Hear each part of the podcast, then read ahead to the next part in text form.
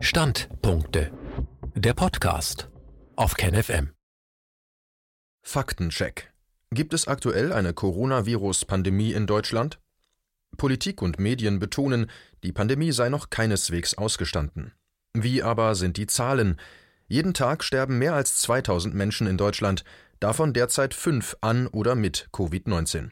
Weniger als ein Prozent aller Krankenhausintensivbetten sind mit Corona-Patienten belegt. Ist es gerechtfertigt, weiterhin von einer Pandemie und einer epidemischen Lage nationaler Tragweite zu sprechen? Ein Standpunkt von Paul Schreier. Definitionen. Zunächst zur Wortbedeutung. Der Rechtsbegriff, der dem aktuellen politischen Ausnahmezustand zugrunde liegt, also die vom Bundestag am 25. März 2020 beschlossene epidemische Lage nationaler Tragweite, ist sachlich nicht klar definiert. Eine Ausarbeitung des Wissenschaftlichen Dienstes des Bundestages kommt zum Ergebnis, dass die einzige im Infektionsschutzgesetz formulierte Voraussetzung für eine epidemische Lage ein Beschluss der Abgeordneten sei. Zitat Weitere materielle Voraussetzungen bestehen nach dem Gesetzeswortlaut nicht. Auch der Gesetzesbegründung sind keine konkreten Kriterien zur Definition des Begriffs zu entnehmen.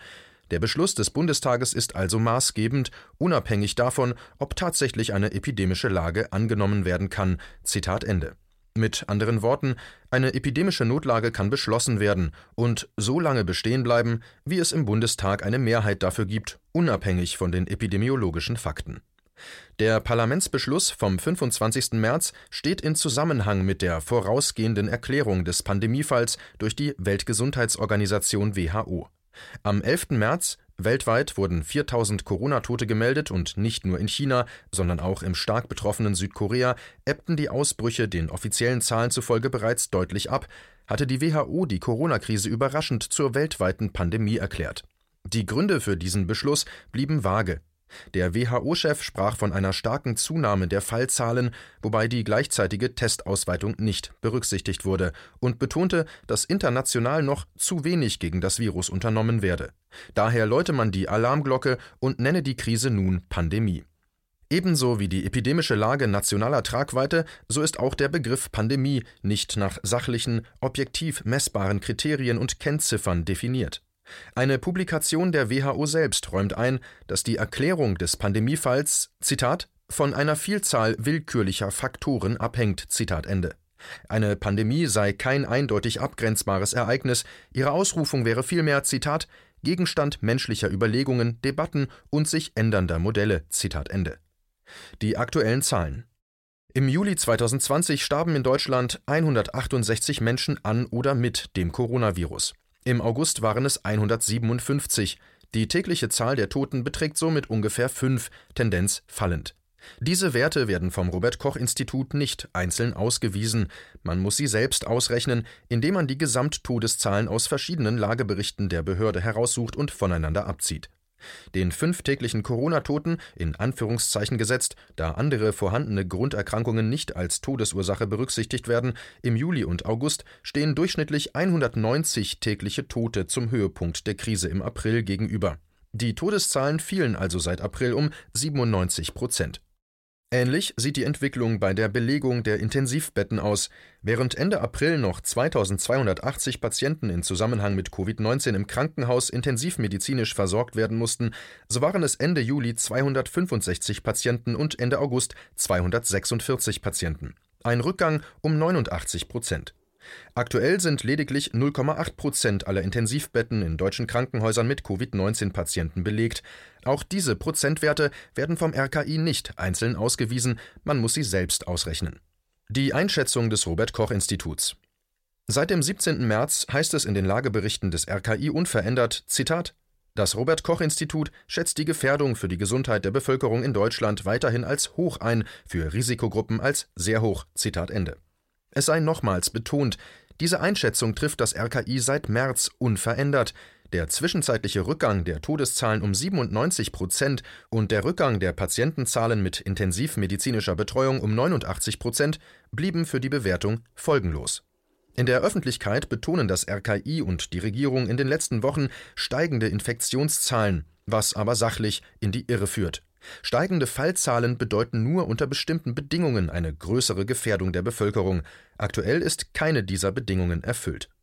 Fragen von Multipolar an das RKI zu den Details der Risikobewertung, den entsprechenden Protokollen der Sitzungen des Krisenstabs sowie den konkreten Kennziffern, die für eine Absenkung der Gefährdungsschwelle nötig sind, blieben trotz mehrfacher auch telefonischer Nachfragen über Wochen hinweg unbeantwortet. Erklärt wurde seitens der Pressesprecherin der Behörde lediglich pauschal, man sehe weiterhin eine dynamische Lage, da international die Zahlen massiv ansteigen würden. Die Psychologin Daniela Prusa, Autorin einer vor kurzem veröffentlichten Studie zu psychischen Auswirkungen der Maskenpflicht, geht seit einigen Tagen juristisch gegen das RKI vor, um per einstweiliger Anordnung einen öffentlich-rechtlichen Unterlassungsanspruch zu erwirken, der der Behörde untersagt, Zitat, bei sinkender bzw. gleichbleibender SARS-CoV-2-positiven Quote wörtlich oder sinngemäß zu behaupten, die Entwicklung sei sehr beunruhigend. Zitat Ende. Das RKI wies den Unterlassungsanspruch in dieser Woche als unbegründet zurück, änderte aber gleichzeitig am 2. September im Stillen die beanstandete Formulierung im Situationsbericht. Statt von einer beunruhigenden Entwicklung, wie bislang regelmäßig in der einleitenden Zusammenfassung der Berichte zu lesen, spricht man nun zurückhaltender von einer Lage, die, Zitat, weiterhin sorgfältig beobachtet werden müsse. Im Antrag heißt es weiter, Zitat, die Bewertungen des Antraggegners RKI werden aktuell als das Maß aller Dinge angesehen. Die Regierenden sowie die Gerichte orientieren sich in ihren Entscheidungen maßgeblich, um nicht zu sagen nahezu ausschließlich, an der Bewertung des Antragsgegners. Der Antragsgegner bestimmt so seit Monaten faktisch das Schicksal eines ganzen Landes und seiner ca. 83 Millionen Bürgerinnen und Bürger. Abgesehen davon, dass es Hoheitsträgern verboten ist, unwahre bzw. die Wahrheit verzerrende Äußerungen zu tätigen, ist es hier aufgrund des nicht überschätzbaren Einflusses der Äußerungen des Antragsgegners auf das gesellschaftliche und politische Klima sowie auf politische und gerichtliche Entscheidungen unbedingt erforderlich, diesen zu einer übertreibungslosen, wahrheitsgemäßen Kommunikation anzuhalten bzw. ihm eine übertriebene, wahrheitswidrige Darstellung der Gefährdungslage zu untersagen das bewusste Angstmachen wider der Evidenz erfüllt nach Ansicht der Antragstellerin, die Diplompsychologin ist, die Kriterien von Psychoterror als eine Verbreitung von Angst, Schrecken, Verunsicherung, um ein politisches oder gesellschaftliches Ziel zu erreichen. Zitat Ende. Die internationale Dimension. Die beschriebenen Entwicklungen und Einschätzungen der Regierung betreffen nicht nur Deutschland, sondern sind in vielen Ländern zu beobachten.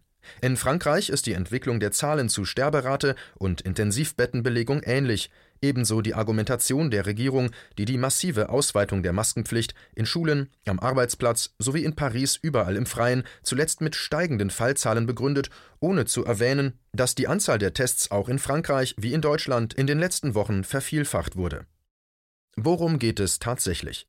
Dass die Regierungen ihre Bürger über die Gefährlichkeit der aktuellen Situation anlügen, ist offenkundig. Doch warum geschieht das? Welche politischen Motive gibt es für die sachlich unbegründete Aufrechterhaltung des länderübergreifenden Gesundheitsnotstands? Die grundlegende Zielrichtung der Corona-Maßnahmen scheint eindeutig. Es ist eine Zentralisierung von Machtausübung zu beobachten, eine Stärkung der Exekutive, eine engere Verzahnung mit Konzerninteressen sowie ein bis in privateste Gesundheitsdaten hineinreichender Ausbau der Überwachung und Durchleuchtung der Bürger.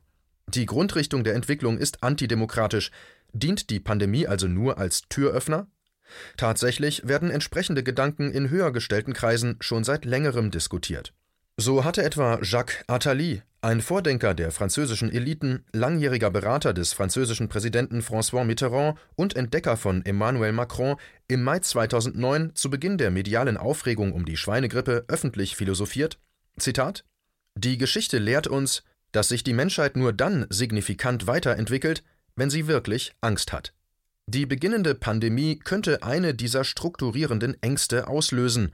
Eine größere Pandemie wird dann, wenn sie schwerwiegend ist, PS, besser als jeder humanitäre oder ökologische Diskurs das Bewusstsein für die Notwendigkeit von Altruismus wecken.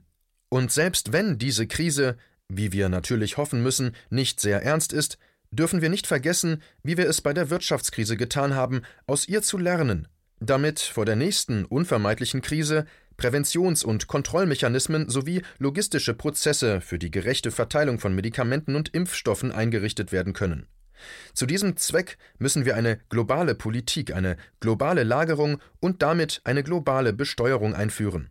Dann werden wir viel schneller, als es allein aus wirtschaftlichen Gründen möglich gewesen wäre, die Grundlagen für eine echte Weltregierung schaffen können. Zitat Ende. Das politische Potenzial von Pandemien machte auch eine im Frühjahr 2010 veröffentlichte Studie der Rockefeller Foundation deutlich. Unter dem Schock der weltweiten Finanzkrise wurden darin vier denkbare globale Zukunftsszenarien vorgestellt, von denen eines, das mit dem Stichwort Lockstep Gleichschritt bezeichnet war, die Vision einer autoritären Welt voller staatlicher Überwachung und Zwang schilderte, die sich aus Sicht der Autoren nach einer großen Influenza-Pandemie und der daraus folgenden Wirtschaftskrise rund um den Globus durchsetzen könnte. Das Modell gleicht der Gegenwart von 2020 in erstaunlich vielen Punkten. Ausdrücklich wurde darin beschrieben, wie China im Verlauf der fiktiven Pandemie mit seinen besonders autoritären Schutzmaßnahmen zum Vorbild in der Welt würde. Auch eine Maskenpflicht in vielen Ländern erwähnten die Autoren und merkten an: Zitat selbst nachdem die Pandemie abgeklungen war, blieb die autoritäre Kontrolle und Überwachung der Bürger bestehen und verstärkte sich sogar noch. Zitat Ende. Mit den vorgestellten Szenarien wollten die Herausgeber nach eigener Aussage Zitat eine neue strategische Debatte unter Entscheidungsträgern auslösen. Zitat Ende. Für den Handelsblatt-Journalisten Norbert Hering zeigt das Papier, Zitat, dass wichtige Akteure seit mindestens zehn Jahren über die politischen und gesellschaftlichen Möglichkeiten und Herausforderungen nachdenken, die durch Angst auslösende Pandemien entstehen. Zitat Ende. Wir werden viel mehr Überwachung akzeptieren. Es scheint, als ob ein ähnliches Programm zurzeit international umgesetzt wird. Der Chefplaner des Lockstep-Szenarios von 2010 lässt aktuell verlauten: Zitat Wir werden nach und nach sehr viel mehr Überwachung akzeptieren, und am Ende wird es uns nicht stören, weil es für die meisten Menschen in den meisten Situationen mehr nützt als schadet. Zitat Ende. Das passt zu Beobachtungen aus China, die ZDF-Korrespondent Ulf Röller im April bei Markus Lanz berichtete. Auf die Frage von Lanz, was die Rückkehr zur Normalität dort bedeute, schilderte er: Zitat was mir am meisten Angst gemacht hat, und das ist vielleicht auch ein Thema, was die deutschen Zuschauer sehr interessiert, ist, mit welcher Lichtgeschwindigkeit der Überwachungsstaat sichtbar geworden ist. Für jede Bewegung, die man machen will, muss man eine App herunterladen. Man nutzt die Gesundheitsangst der Leute, um diese massive Überwachung stattfinden zu lassen. Die meisten Chinesen, mit denen wir gesprochen haben, finden das super. Die Angst, die sie vor einer neuen Infektionswelle haben, ist so groß, die wird auch staatlich gelenkt, dass sie da keine Einschränkung ihrer Freiheit sehen, sondern etwas Positives, das sie schützt. Zitat Ende. Erst kürzlich erklärte Bundestagspräsident Wolfgang Schäuble, die Corona-Krise sei, Zitat, eine große Chance, weil der Widerstand gegen Veränderungen in der Krise geringer werde. Wir können die Wirtschafts- und Finanzunion, die wir politisch bisher nicht zustande gebracht haben, jetzt hinbekommen. Zitat Ende, so Schäuble. Wenn Regierungen und Eliten in diesem Zusammenhang kein Interesse an einer Aufhebung des Gesundheitsnotstands haben, so leuchtet das unmittelbar ein. Dies war ein Beitrag aus dem Magazin Multipolar.